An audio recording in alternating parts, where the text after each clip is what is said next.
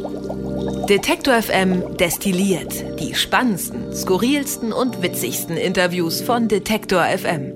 Podcastige Grüße und Hallo hier bei Detektor FM. Heute in diesem kleinen, aber feinen Podcast sind wir nicht zu zweit, sondern tada, zu dritt. Ich begrüße an dieser Stelle ja, zwei meiner Kolleginnen und Kollegen, also eine Kollegin und einen Kollegen, so muss es eigentlich richtigerweise heißen. Ich sage Hallo Jan, hallo Isabel.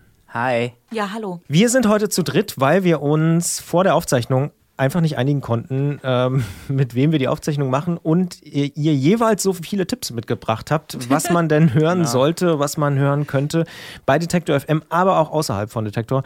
Und ähm, deswegen sind wir hier. Dann, äh, ich bin gespannt wie ein Flitzebogen. Wir auch. ja, immer. Womit fangen wir denn an? Also wir haben schon äh, einmal so ein bisschen durchgescrollt. Einer der beliebtesten Podcasts bei Detector FM ist tatsächlich unser Essens-Podcast, Feinkost. Und da gibt es diese Woche eine neue Folge und das ist was, mit dem sich Jan immer beschäftigt. Äh, genau, ich bin nämlich dafür zuständig, die äh, Audios, wenn die reinkommen und die Online-Artikel und so, ähm, dann auch immer abzunehmen. Also ich gehe da sozusagen nochmal drüber, über den Schnitt und sowas und schaue, dass das alles passt. Dass das alles wenn die reinkommen, das klingt so ein bisschen wie, äh, wenn die auf dem Fließband ankommen. So dann genau, die kommen. wenn die durch die Tür gehen. Ja. Genau, ja, wir haben, äh, das machen ja unsere Kollegin äh, Sarah Steinert und Theresa Bäuerlein. Und ähm, die sind in Berlin, die kommen dann äh, nicht extra nach Leipzig dafür, sondern die schicken uns das dann quasi einfach rum. Und äh, genau, das meine ich mit reinkommen. Ich ähm, schaue dann, dass es eben alles, ähm, alles in Ordnung ist und auf die Seite dann kommt. Und ähm, ja, es ist tatsächlich auch einer meiner äh, Lieblingspodcasts hier bei Detektor. In der aktuellen Folge geht es um äh, das Restaurant Tisk, beziehungsweise die Speisekneipe Tisk, wie es heißt, in Berlin. Ähm, und die hatten ein super spannendes Konzept, weil nämlich da der Koch Martin Müller, mit dem sich die beiden unterhalten in der neuen Folge, der hatte vor, quasi das Essen, was man sonst nur so bei Mutti kriegt oder bei Oma, also so Sachen wie Sonntagsbraten, irgendwie Bräuler, Königsberger Klopse und sowas. Mm, Königsberger Klopse. Genau, ja, sowas in, ähm, sowas in Restaurantform. Ähm, ja, so ein bisschen in gehobener Form auch anzubieten. Also es ist jetzt nicht so, es ist kein Sterne-Restaurant oder sowas, aber es ist schon so ein bisschen gehobene Küche und ähm, genau, Bio, Biokapern. Bio, ja, Biokapern, genau, ja. Äh, und nee, vor allem, also ist es, glaube ich, auch so die Darstellungsform, das ist ja dann immer beim Fine Dining, geht es dann auch, äh, geht's dann nicht nur um die Qualität des Essens, also das natürlich in erster Linie, aber es geht auch um ähm, na, wie es aussieht, auch so ein bisschen ums Ambiente. Und ähm, ja, dieses Restaurant ist in Neukölln, also wirklich so, so im Kiez quasi und ähm, hat ein super spannendes Konzept. Und auch der Martin Müller hat eine super spannende Story. Der hat unter anderem mal bei ähm, Tim Raue lange gekocht als Sous-Chef. Tim Raue ist ja dieser ähm, Star, der auch mal bei Netflix Chef's Table ähm, eine Folge hatte. Einer der berühmten Fernsehköche, kann man schon so sagen. Ne? Also gut, gibt natürlich viele berühmte Fernsehköche mittlerweile, aber Tim Raue ist schon auf jeden Fall. Ja, wobei, ich, äh, wobei er jetzt nicht so äh, Kategorie Schubeck ist. Also er, nee. er taucht nicht irgendwie ja. in jeder zweiten ZDF-Kochsendung ja, auf. Das, äh, ja. Ähm, genau, nee, aber er ist auf jeden Fall äh, so einer der bekanntesten Sterneköche in Deutschland. Und ähm, ja, eben dieser Martin Müller hat eine, hat eine ganz spannende Story. Er ist selber auch Berliner, was ähm, in der Berliner Restaurantszene, glaube ich, auch nicht so selbstverständlich ist, dass, dass da die, die, die bekannten Köche wirklich Berliner sind. Die meisten sind dann doch eher zugezogene. Ähm, absolute Hörempfehlung, ähm, wie auch alle älteren Folgen. Also für die, die den Podcast noch nicht kennen, ähm, und die sich für Essen interessieren im weitesten Sinne. Es geht auch mal um Ernährungspsychologie und es geht auch mal um, ähm, ich glaube, Urban Farming gibt es auch irgendwie eine Folge. Also äh, hört gerne rein. Feinkost. Überall da, wo es Podcasts gibt, äh, ganz einfach zu finden. Wie gesagt, Feinkost. Hm, da muss man nicht viel dazu sagen. Ist äh, ein leichtes Suchwort. Easy, was hast ja. du mitgebracht diese was Woche? Was ich mitgebracht habe? Ich habe diese Woche ein Thema vorgeschlagen, was mir tatsächlich doch, es liegt mir auch sehr am Herzen, weil äh, meine Mitbewohnerin vor kurzem einen ganz schön schlimmen Fahrradunfall hatte und echt viel Glück hatte. Aber auch, weil ich einfach echt mit allen meinen Freunden und wir auch viel in der Redaktion schon darüber gesprochen haben, ob man nicht einen Fahrradhelm braucht. Und ich glaube, das ist jetzt so eine kleine These von mir gewesen, ähm, dass der auch so einen kleinen, einen kleinen Imagewandel durchlebt hat, weil es nicht mehr so peinlich ist, einen Fahrradhelm anzuziehen. Jan, hast du einen? Ich habe, oh Gott, ich habe ein, ich habe ein, ich habe, ähm, äh, ich habe ja mal in London studiert und bin da auch immer mit dem Fahrrad zu, zur Uni gefahren und ich habe mich, ich habe mich nicht getraut, nur 100 Meter mit dem Fahrrad ohne Helm zu fahren da. Also ich war wirklich mit Linksverkehr auch noch und so.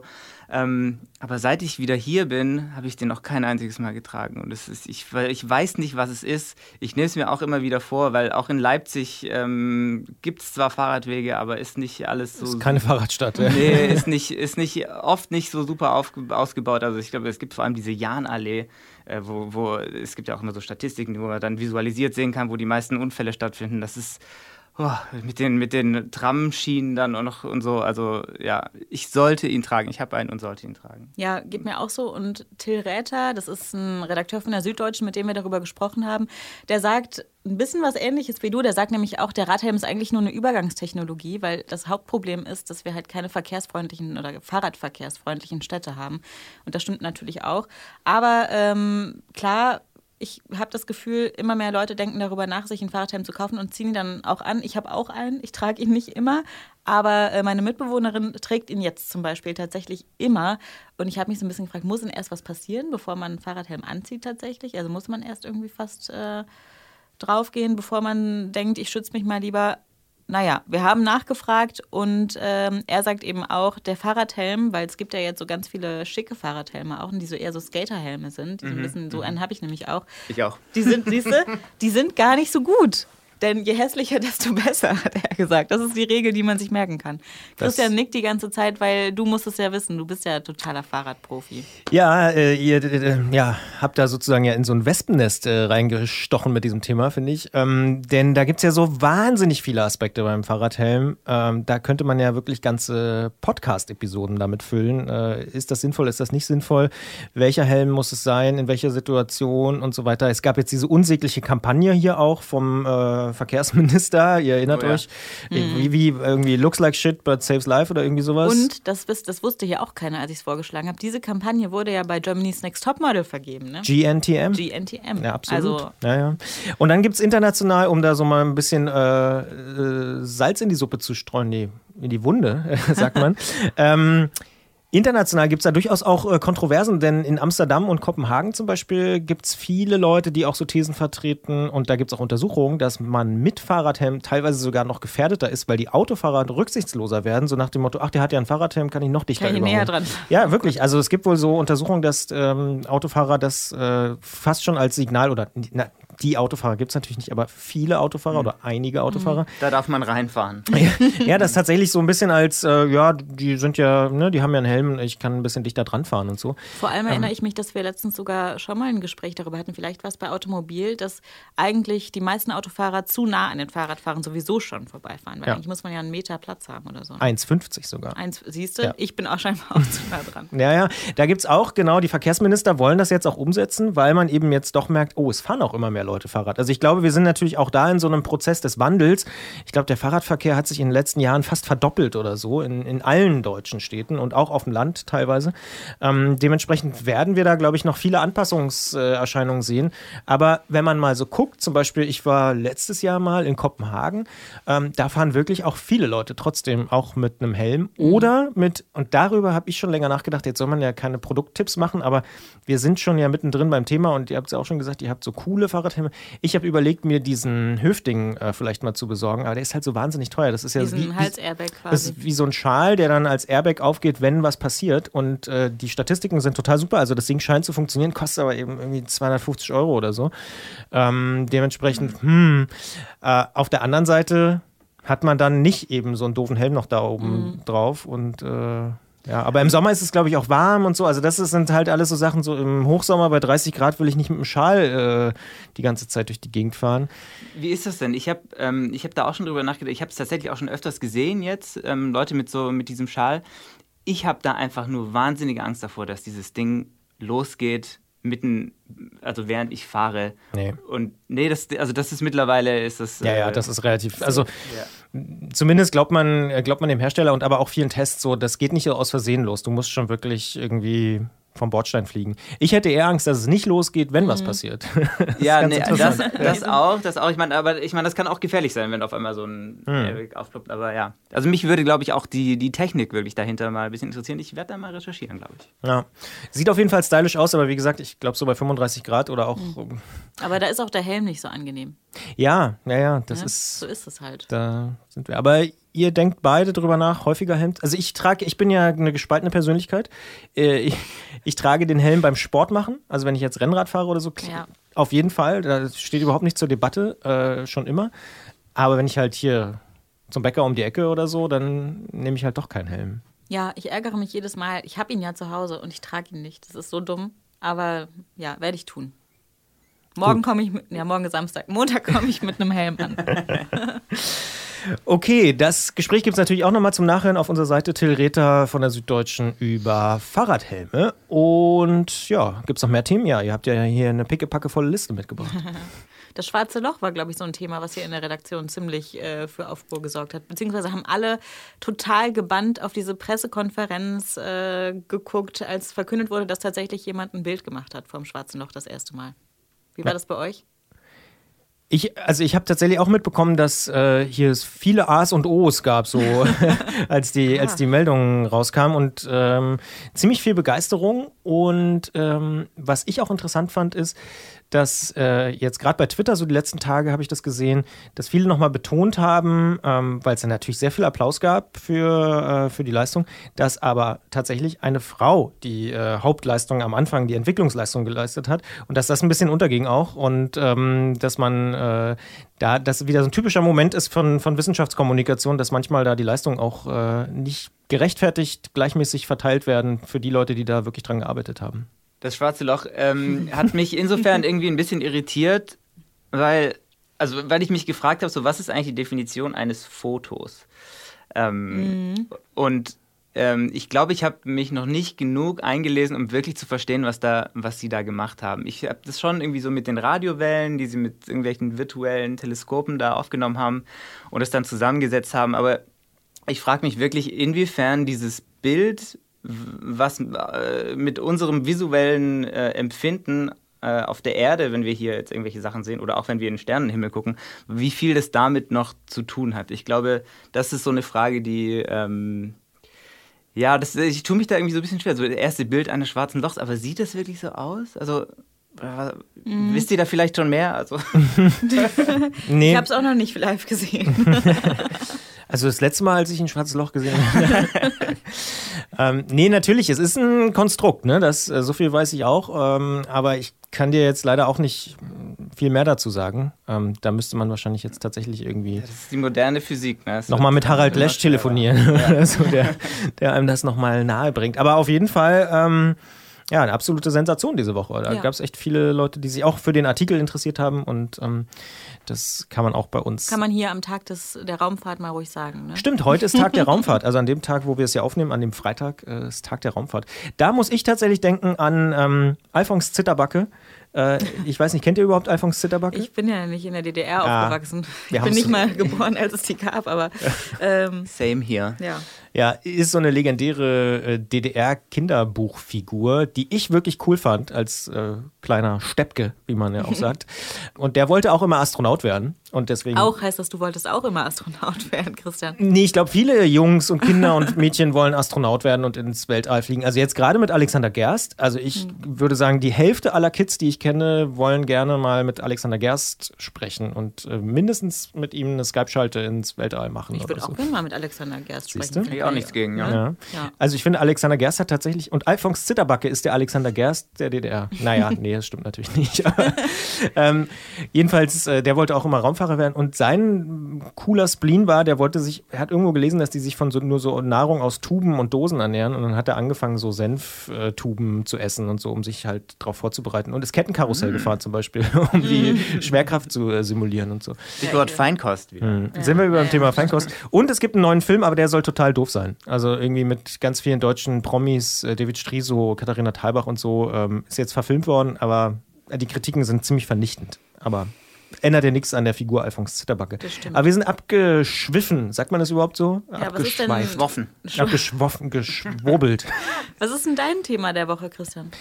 mein Thema der Woche äh, ist tatsächlich ein Thema für nächste Woche schon: Game of Thrones. Ach, Ja. Oh ja. Der hier Kollege Christian Eichler, der auch den Shots, äh, Shots den Filmpodcast hier bei uns betreut, der sagt auch, ab nächster Woche macht er wieder äh, live Public Viewing mit, Beamer oder sowas.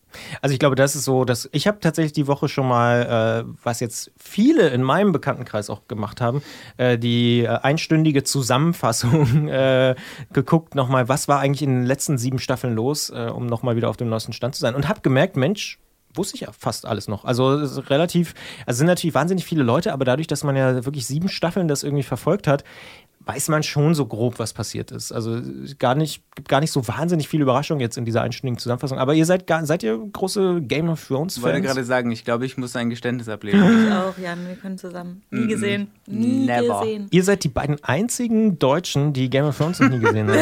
Das stimmt. Das ist toll, dass ihr hier seid. aber ich meine, was ist das jetzt? Staffel was? Acht kommt jetzt. Das große ja. Finale. Ja, aber es ist so, ich habe das Gefühl, ich kann jetzt nicht mehr anfangen. Sonst komme ich nicht mehr raus. Oh, das hatte ich bei Breaking Bad, geht trotzdem. habe ich auch nicht gesehen. Ich auch nicht, oh Gott.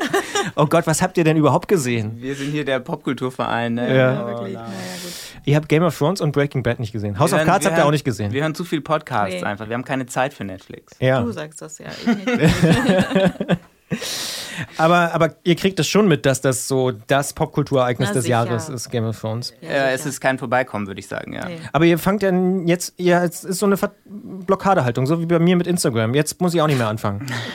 Ja, genau. Es ist so ein bisschen, nee, es ist gar nicht, dass ich nicht Lust drauf hätte, aber ich denke mir so, ich komme dann einfach nicht mehr raus. Ich verbringe schon so viel Zeit vor Netflix und so. Ne? Okay, Da das ist ich die mir so, Angst vor zu viel Folgen. Ja. Das kann ich verstehen. Ja. Ja, das kann ich verstehen. Auf der anderen Seite ist es auch irgendwie Quatsch, weil ich gucke dann halt Friends. Ne? Ich gucke auch vier Folgen von. Habe ich aber schon zehnmal gesehen. Zum, genau, zum 20. Mal. Ja. Aber da weißt du immerhin, was passiert. Ja. ja, richtig. Hm. Okay, also mit Game of Thrones kann man euch nicht hinterm Ofen vorlocken, aber ich glaube, ab Montag werden einige. Mhm. Äh, ich weiß zum Beispiel auch von Christian Eichler, Rabea, äh, da wird es einige. Also ihr seid fast die einzigen. Also mittags wurde hier ständig schon die ganze Woche darüber diskutiert, was Ja, denn man jetzt muss passiert. ja nicht alles mitmachen. Nö, ist ja völlig in Ordnung. Ist ja völlig in Ordnung.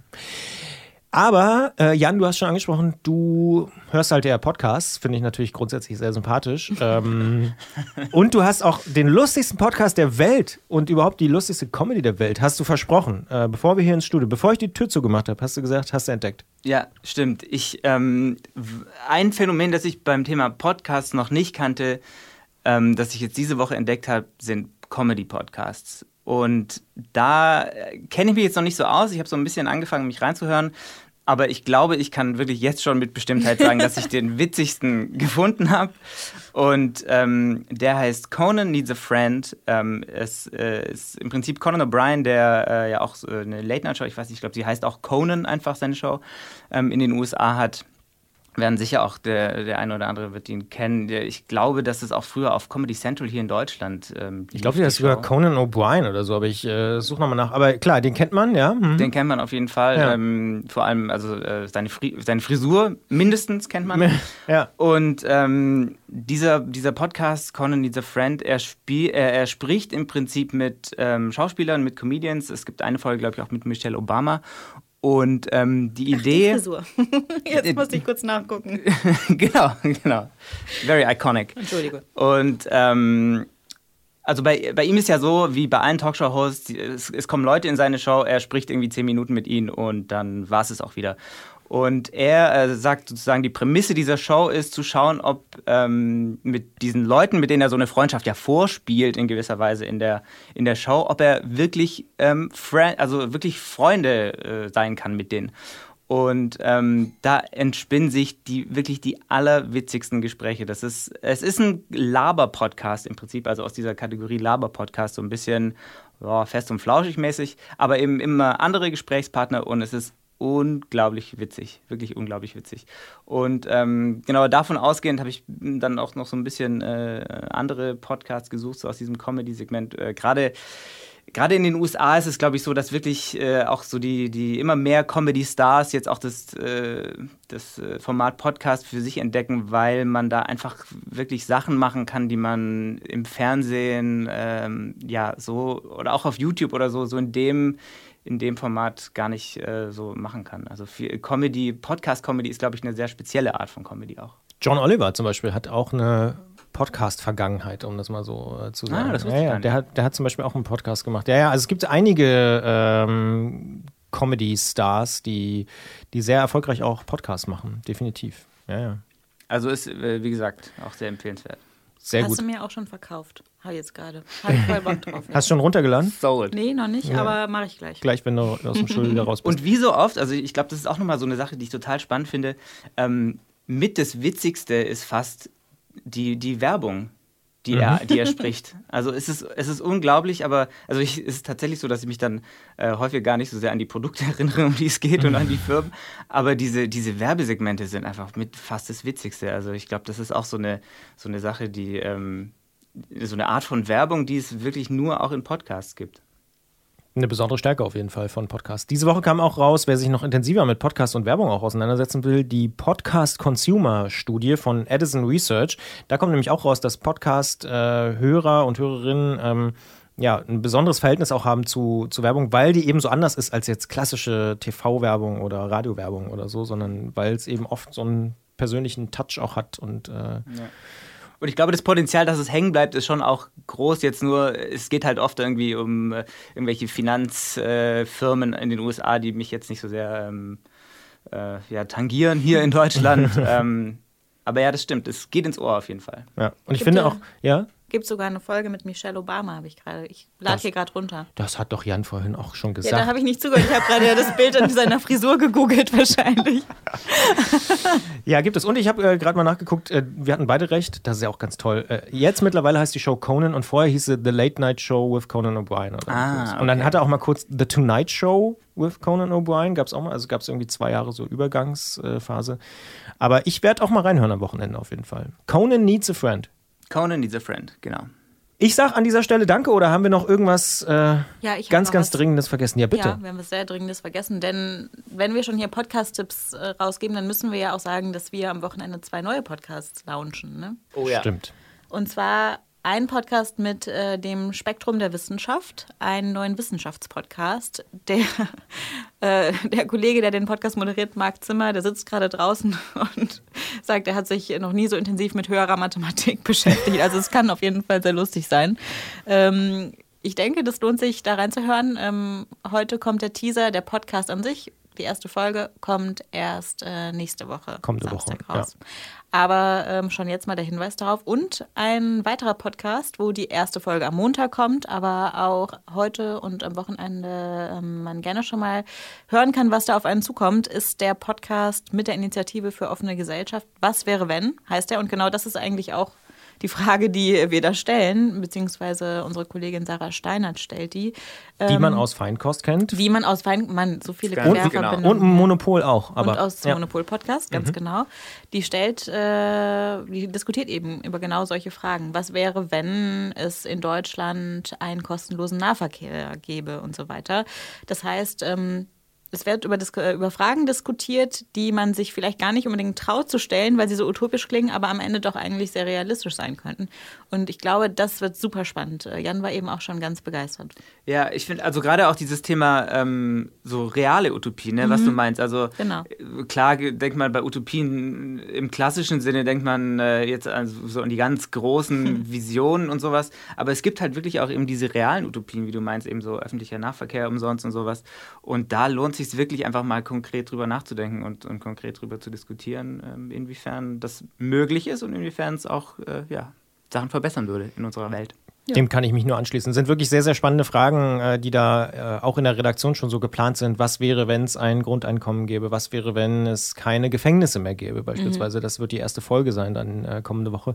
Und schon allein die Teaser-Episode, weil ich sie wirklich auch diese Woche gerade erst gehört habe, ist sehr, sehr hörenswert, denn da sprechen zum Beispiel Georg Dietz und Harald Welzer genau über diese Fragen, was was sind das für Utopien, ähm, wie konkret kann man darüber denken. Da geht es eben nicht darum, wann fliegt das Auto und äh, ja. irgendwie, ne, so hier, was ist in 50 Jahren, sondern was wäre, wenn wir das jetzt mal machen und in drei Jahren würde es äh, kostenlosen öffentlichen Nahverkehr geben oder ein einheitliches äh, Rentensystem oder eine Krankenversicherung oder was auch immer. Also das sind echt äh, sehr, sehr spannende Fragen, die da diskutiert werden. Das also zwei Podcasts aus dem Hause Detektor FM. Äh, mhm. der, man könnte auch sagen, im Englischen würde man wahrscheinlich sagen, der Detektor FM Spring Slate oder sowas. Äh, die äh, die äh, neuesten Veröffentlichungen rund um Ostern oder ja. so. Ähm, ja, ja, das Oster, das große Osterpaket von Detektor. Wir machen nicht die äh, tausend beliebtesten Songs aller Zeiten, sondern wir jagen einfach zwei neue Podcasts raus. Es kommt ja noch ein dritter neuer Podcast, fällt mir gerade ein. Stimmt. Und das haben wir, also. Aber der kommt erst nächste Woche. Ah ja, das verraten wir jetzt noch nicht. Das verraten wir dann nächste Woche. Aber da können wir, so viel können wir schon mal verraten. Es wird ein Musikpodcast sein. Richtig. Und das ist ja was, was ganz, ganz viele Podcast-Afficionados äh, eigentlich schon seit Jahren fordern, dass es mehr äh, Musikpodcasts gibt. Und wir werden nächste Woche einen, ich finde, sehr, sehr coolen Musikpodcast droppen. Denn Gregor Schenk, unser Musikchef, hat da die. Äh, Finger im Spiel. Und, und wenn das so ist, dann kann das eigentlich nur gut werden. Wie du sagst, Isi, so ist genau. es. In diesem Sinne sind wir raus für diese Woche, äh, sind auch gespannt wie ein Flitzebogen, weil ich habe auch noch keine fertige Episode von diesem neuen Musikpodcast gehört, den wir erst nächste Woche besprechen werden. Ähm, ich habe nur ein Bild gesehen. Ein Bild habe ich auch gesehen, genau. Ich habe auch schon was gehört, aber keine fertige Episode. Ein Bild vom Musikpodcast? Mysteriös. Mehr dazu next week on Detector FM Destilliert. Ich bin raus, wir sind raus. Ähm, ja, wir wünschen ein schönes Wochenende, würde ich sagen, oder? Ja, ciao. Tschüss. Sie wollen mehr Detektor FM hören? Dann richten Sie doch einen Dauerauftrag für die alternative Rundfunkgebühr ein. Alle notwendigen Infos gibt es unter detektor.fm/danke.